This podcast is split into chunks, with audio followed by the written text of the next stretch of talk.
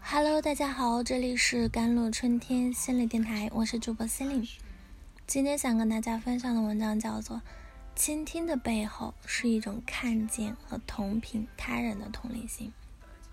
内向人不是没有魅力啊，而是不喜欢刻意的去展现自己的魅力。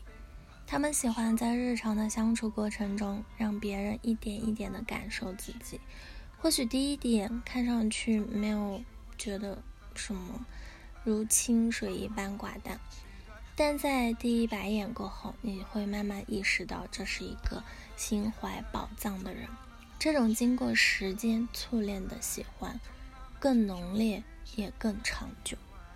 就像一位朋友说道：“我发现自己非常容易被更加倾向内向的人吸引，那种内在的自我和力量一旦展露。”就让我觉得非常非常有魅力。那么内向人身上有哪些独特的吸引力呢？善于倾听，同理心。人们经常有的刻板印象是，一个人越是喜欢善于表达，口才越好，在交往中越有魅力和吸引力。但其实这样做只是让你自己显得更好。要真正打动一个人，并不是我站在你面前我感觉很好，而是我站在你面前。让你感觉你很好。要做到这一点，关键的不是表达，而是倾听。正如拉尔夫·尼克尔斯所言啊，人类最基本的需求就是理解和被理解。理解他人最好的方式就是去倾听。现在的社会很浮躁，大多数人都急着表达自己、展现自己，而不愿意听别人说。内向人经常为自己的不善表达。而耿耿于怀，而忘记了自己在沟通过程中其实是一个很好的倾听者。当一个人发现有人在很认真的听自己说话时，是感到最满足也最幸福的时候。所以，倾听看似很被动啊，但其实是一个能给你的魅力加分的宝贵特质。倾听的背后是一种看见和同频他人的同理心。会引发一种有人懂我的感受。内向人如果能够清晰自己的定位，做一个树洞式的伙伴，就可以扬长避短，成为你喜欢的人心目中不可或缺的。待人真诚，最高级的情商。人的身上是有很多种美好的品质，有的在初见的一刹那很耀眼，而有的则像。酒一样，交往的越久，就越能够感受到它的珍贵。真诚就是后者。内向人沉默寡言，远远的看有些冷，但近距离接触后才会发现，他们其实很好相处，为人很真诚。我是什么，就展现出什么，不吹嘘自己，不用花言巧语营造虚设的人设。嗯，我能做到什么，再承诺什么，不会假。不会偷奸耍滑，表里如一。人人都喜欢真诚的人，因为和这样的人相处是很轻松，不用设防。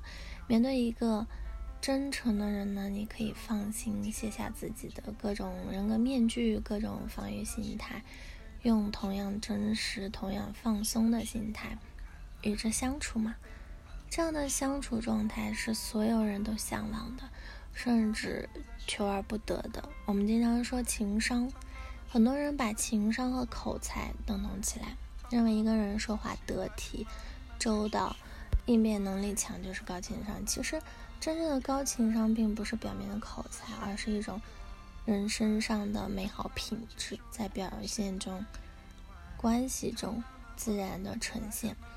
那电影《触不可及》中有一句台词啊，其实。很多时候，你并不需要做什么，真诚即可。对我们内向人来说，你可以不爱说话，但一定要守护好自己的真诚。人们会轻而易举忘记一个喧闹的人，但很难忘记一个真诚的人。